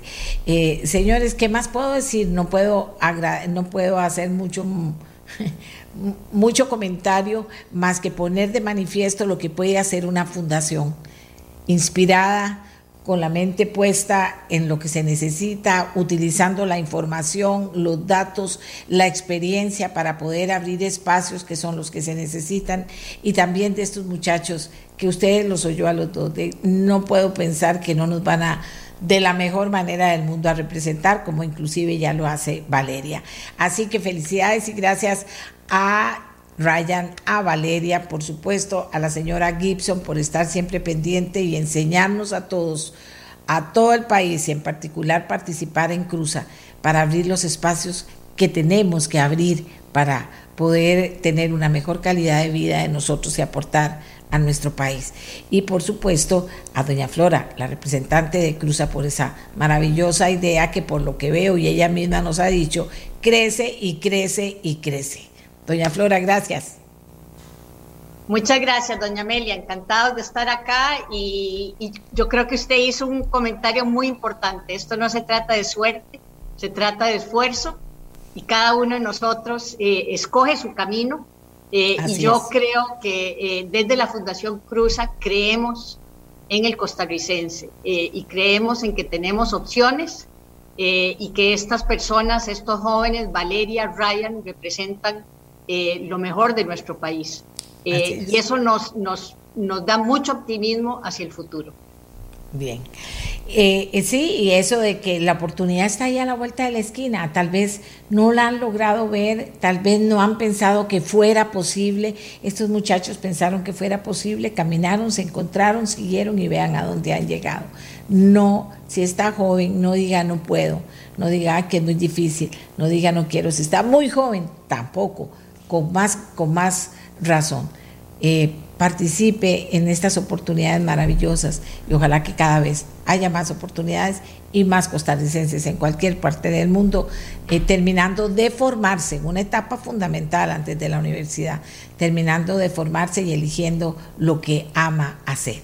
Una pausa, Costa Rica. Hay que inspirarse, de verdad que se pueden lograr y ellos son un ejemplo maravilloso de que se pueden lograr. Y ahora venimos con otro tema. Hace años hablábamos de la importancia que le estaba dando el Banco Nacional a tener mujeres como clientas, porque entre otras cosas decían, las mujeres son mejores pagas, las mujeres anteponen el pago de las deudas a cualquier cosa, hacen lo que tienen que hacer para poder eh, eh, ser muy, utilizar muy bien la plata también y pagar a tiempo, que eso es otra cosa muy importante. Pues en este momento eh, nos cuenta el Banco Nacional que el 51% de los clientes son mujeres. 173 mil lideran una micro, pequeña o mediana empresa. Vean qué belleza. Vamos a hablar de eso para seguir inspirándonos, señores, para que alguien no diga, no puedo, no se puede, ¿qué va? Ahí es muy difícil. No, busque y busque y hágalo fácil, busque lo difícil y supérelo y, salga adelante al nivel que usted quiera, en la edad que usted quiera. Y vea usted, por ejemplo, a Valeria y a Ryan. No hay mucho que agregar. Ya volvemos.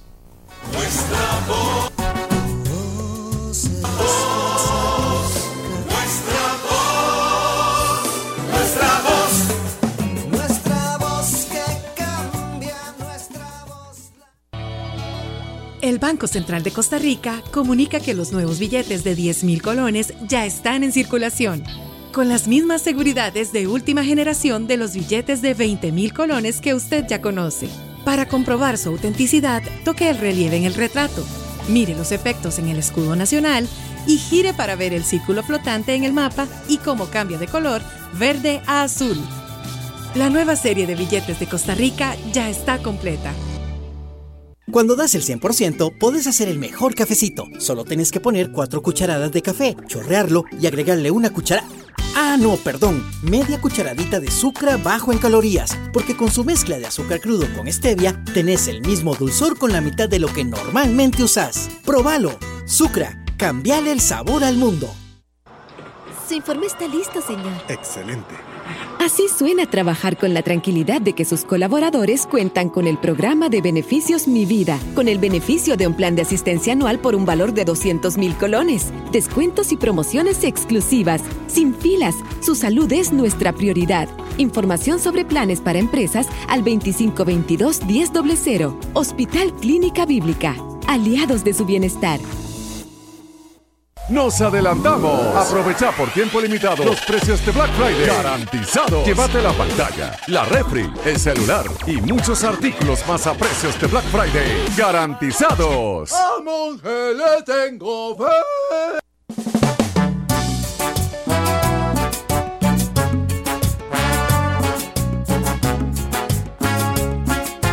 Dice Ronald que nos escribe.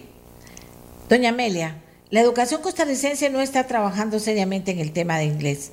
Debería el INA iniciar la preparación en inglés a los muchachos desde noveno año, para que cuando cumplan los 18 no lleguen a pegarse en una presa de personas que hacen fila para entrar. Tenemos casi 10 años viendo cómo no se llenan las plazas de la, no se llenan las plazas de la zona franca. Y perdimos casi dos años en pandemia para no haberle metido a esto del inglés, que todo el mundo hubiera salido, los chiquillos hubieran salido y las chiquillas aprendían con inglés. lo perdimos porque tenemos un problema. También hay muy mala calidad en el profesorado de inglés porque no se hace nada con seriedad.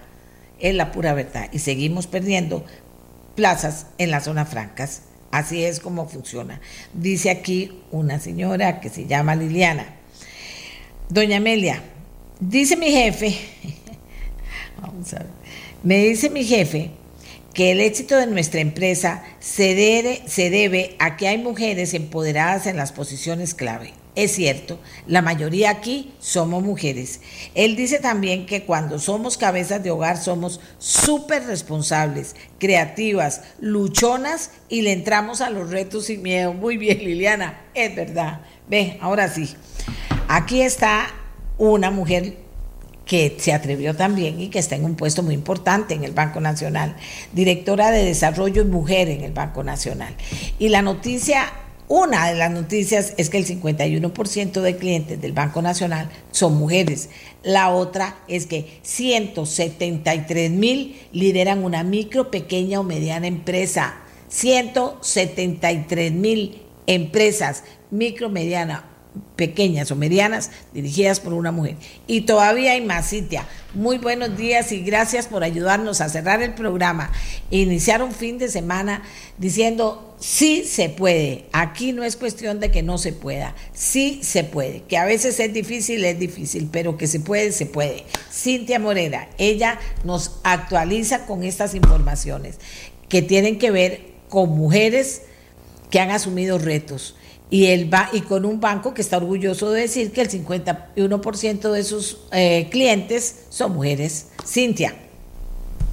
Buenos días, muchísimas gracias, doña Amelia, por la invitación. Si en realidad para el Banco Nacional y para todo el conglomerado financiero es un orgullo poder decir que hoy el 51% de nuestros clientes son mujeres. Eh, como usted bien lo anotaba, tenemos 1.184.000 clientas de ellas, 173 mil lideran hoy una micro, una pequeña, una mediana empresa. Esto no ha sido menor, realmente ha sido el trabajo de 11 años a través del programa de Bene Mujer. Este ha sido un programa que si bien es cierto, nació para la mujer empresaria en aquel momento, eh, yo creo que se tuvo una visión muy acertada en el 2016 cuando se decide hacer de esta una banca transversal a los otros segmentos de la organización y pasamos a atender a otros perfiles de, mujeres que no, que no los teníamos en aquel momento tal vez como, como la primera prioridad, pero bueno, pasamos a atender mujeres estudiantes, asalariadas, pensionadas, amas de casa.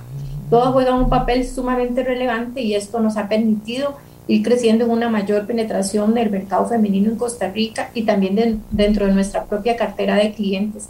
Ese 51% yo creo que se ha logrado con muchísimo esfuerzo y sobre todo con un modelo de atención, pienso que esa ha sido la clave del éxito bastante integral. No nos hemos limitado solo a ofrecer los productos y servicios financieros eh, acorde a las necesidades de las mujeres, sino también a, contar con un modelo un poquito más integral, donde, por ejemplo, los servicios de, de, acompañamiento, de apoyo empresarial que les, les hemos dado a las mujeres ha jugado un papel muy, muy importante y también eh, el tema de alfabetización, ¿verdad? No es solamente que tengan los productos o los servicios, sino que también sepan cómo utilizarlos, sus bondades, que muchas veces hasta le pierdan el, el miedo a algunos, algunos productos, algunos servicios, y, lo voy a mencionar, por ejemplo, con el tema de las tarjetas de crédito, ¿verdad? Muchas veces las mujeres nos decían, es que no, eh, se escucha tanto ruido con el tema de las tarjetas que yo no quiero una, una tarjeta, pero cuando les enseñamos a cómo utilizar un instrumento financiero en temas personales para la familia o para la misma empresa, se convierten en un arma importante para que también una empresa, por ejemplo, pueda crecer y pueda desarrollarse. Entonces yo creo que ese modelo integral es lo que nos ha permitido poder llegar de una forma bastante asertiva a esta población en Costa Rica. Aquí, eh, señor, aquí las mujeres inspiran, eso me encanta, porque no es eh, cosa menor que nos digan que somos buenas pagas, que somos responsables y que podemos salir adelante. Se vio lo que dijo Cintia. Eso fue cuando el banco tomó una decisión pongamos a la mujer, ay no, que mire que aquí, que allá, porque yo conozco esa historia, que no, que mire que allá, que tal vez no, que quién sabe, que si no pegan y que si pegan y que lo que sea. No, tomaron una decisión, la sostuvieron y es una historia que hoy no solo le da al banco buena fama entre las mujeres y en el mundo, es decir, mira ese banco que es tan importante, tiene 51% de mujeres clientas, tiene tantas clientas, 173 mil, que son líderes de empresas pequeñas, medianas y, eh, medianas, pequeñas y mini. Ahí están. Pero eso es una decisión de un banco que lo han sostenido otros gerentes, que lo han sostenido otros jefes, que han habido momentos que no han sido tan, tan fáciles para ellos o que no ha habido tanta voluntad, pero de repente viene esta voluntad y logra que tengan estos resultados. ¿Hacia dónde vamos, doña Cintia, después de haber llegado a eso? ¿A dónde está ahorita el plan, el reto, la voluntad del banco? En realidad este, este tema se las trae. E, es un tema que no es menor, como usted bien lo decía, lo hemos logrado sostener en el tiempo y creo que ese es el principal reto de hacer de este un programa que sea escalable. Eh, en realidad en Costa Rica hay muchísimas brechas todavía de género. Eh, se habla que en el país estamos en la posición número 13, según datos del Foro Económico Mundial. Sin, sin embargo, la brecha en, en lo que es eh, la participación económica de la mujer en realidad estamos en la posición 116 de 156 países, o sea, todavía hay demasiado trabajo por hacer. Y yo creo que ese es el principal reto, seguir escalando el programa, seguir dándole sostenibilidad y permitir que cada vez sean más mujeres las que puedan tener acceso a los diferentes servicios financieros. Y el poder incrementar en las alianzas, eso ha sido también un pilar muy importante para llegar a poblaciones muchas veces inclusive vulnerables y, puedo decir con orgullo, y me voy a anticipar, por ejemplo, ahorita que estamos aprovechando y apoyando una alianza con Fideimas para eh, una plataforma de e-commerce para que mujeres que están en condiciones de vulnerabilidad puedan vender. Es una plataforma que se llama Hecho, Hecho Mujer, hecho con manos de mujeres. Eso, eso para mí es este, algo súper relevante. ¿Por qué? Porque son canales que anteriormente esta población no tenía y que la misma pandemia nos, nos ha llevado a, poder abrir otros canales. Entonces yo creo que el principal reto que nosotros tenemos es seguir impulsando el desarrollo de la mujer en Costa Rica, ir cerrando esas brechas y esas brechas las podemos trabajar en conjunto, ¿verdad? Con, con aliados, inclusive con organismos internacionales que nos han dado muy buenas prácticas y puedo mencionarlo también con mucho orgullo. El Banco Nacional ha sido la primera institución en Latinoamérica en ser miembro de la Alianza eh, Financiera para las Mujeres. Esta es una organización que agremia eh, los programas eh, que tienen diferentes bancos alrededor del mundo orientados a la atención de la mujer. Inclusive es una, una alianza que se ha venido incrementando, hoy tiene fintech, hoy tiene inclusive empresas que, que, promueven el tema de tarjetas de crédito, aseguradoras y no solo bancos. ¿Por qué? Porque hemos visto en los diferentes sectores la importancia que tiene el desarrollo de la, de la mujer y que también tenemos todos los países muchísimas brechas aún por cumplir y yo creo que nosotros como Banco del Estado tenemos una doble responsabilidad de lograr que sean más mujeres las que tengan acceso a los servicios, que tengan acceso, por ejemplo, al crédito, que tengan buenas condiciones y que también les ayudemos a desarrollarse. Y por eso hemos desarrollado también otras plataformas, eh, más allá de los servicios financieros. Y aquí quisiera también mencionar, tenemos una plataforma en Instagram que se llama Vamos a Contar TCR, donde promovemos como contenido, por ejemplo, en lo que es mm, la parte personal, empresarial y también familiar. O sea, es ver a la mujer integralmente como un ser integral que apoya muchísimo a la sociedad y sobre todo que apoya el desarrollo económico de nuestro país. Así que yo creo que los retos son muy grandes y también, por supuesto, trabajarlo hacia lo interno de nuestra organización. Puedo decirlo también con orgullo, después de más de 100 años tenemos una mujer presidenta en la junta directiva, tenemos una mujer subgerente eso ha sido histórico en nuestro banco y hemos dado pasos importantes para dar mayor participación a las mujeres en puestos de liderazgo. Y con excelentes resultados, que es lo que numeritos hablan. Con excelentes resultados. Bueno, yo los felicito y felicito a las mujeres y a esas 173 mil líderes de 173 mil empresas en este país que han logrado salir adelante. Maravilloso, maravilloso. Y supongo que con mucho. Un día vamos a traer a una de estas 173 mil para hablar con ellas y para motivarlo a usted como me siento motivada yo. Quiero decirle que la opinión pública no está motivada, que está muy preocupada porque dicen que el presidente va a vetar la ley y que Santas Pascuas, que se acabó esta historia, que el presidente eh, debería haber eh, resellado para que pudieran volver a, trabajar en la posibilidad de conseguir 38 votos para votar el tema de disminución del, en el marchamo y que lo hubieran logrado. Dicen los, están furiosos. Vamos a ver qué hace el presidente. Si no me equivoco, como todo, ¿verdad? Ya casi que evitó el tema del resello y poder tener una oportunidad. Ya lo evitó. Eh, él va a esperarse al puro final para decir que lo veta. Vas a ver. Casi que estoy segura. Sino porque no, no, no dijo las cosas antes, para que también todo el proceso eh, técnico de tener el marchamo listo para comenzar a pagarlo el primero y todo hubiera estado listo. Pero en fin, si me equivoco, qué dicha. Vamos a ver, lo dejo así, lo dejo abierto. No me suena a que vaya a, a cambiar la posición que ha tenido. Le digo porque toda la gente me dice, hable de eso, hable de eso, hable de eso, que voy a hablar. Yo le voy a decir que estoy en contra de que se, de que se rebaje el marchamo, jamás no podría estar en contra de eso, porque hay mucha gente que le sirve mucho que eso pase. Aunque usted diga, que ese poquitillo no marca nada. Sí, marca mucho.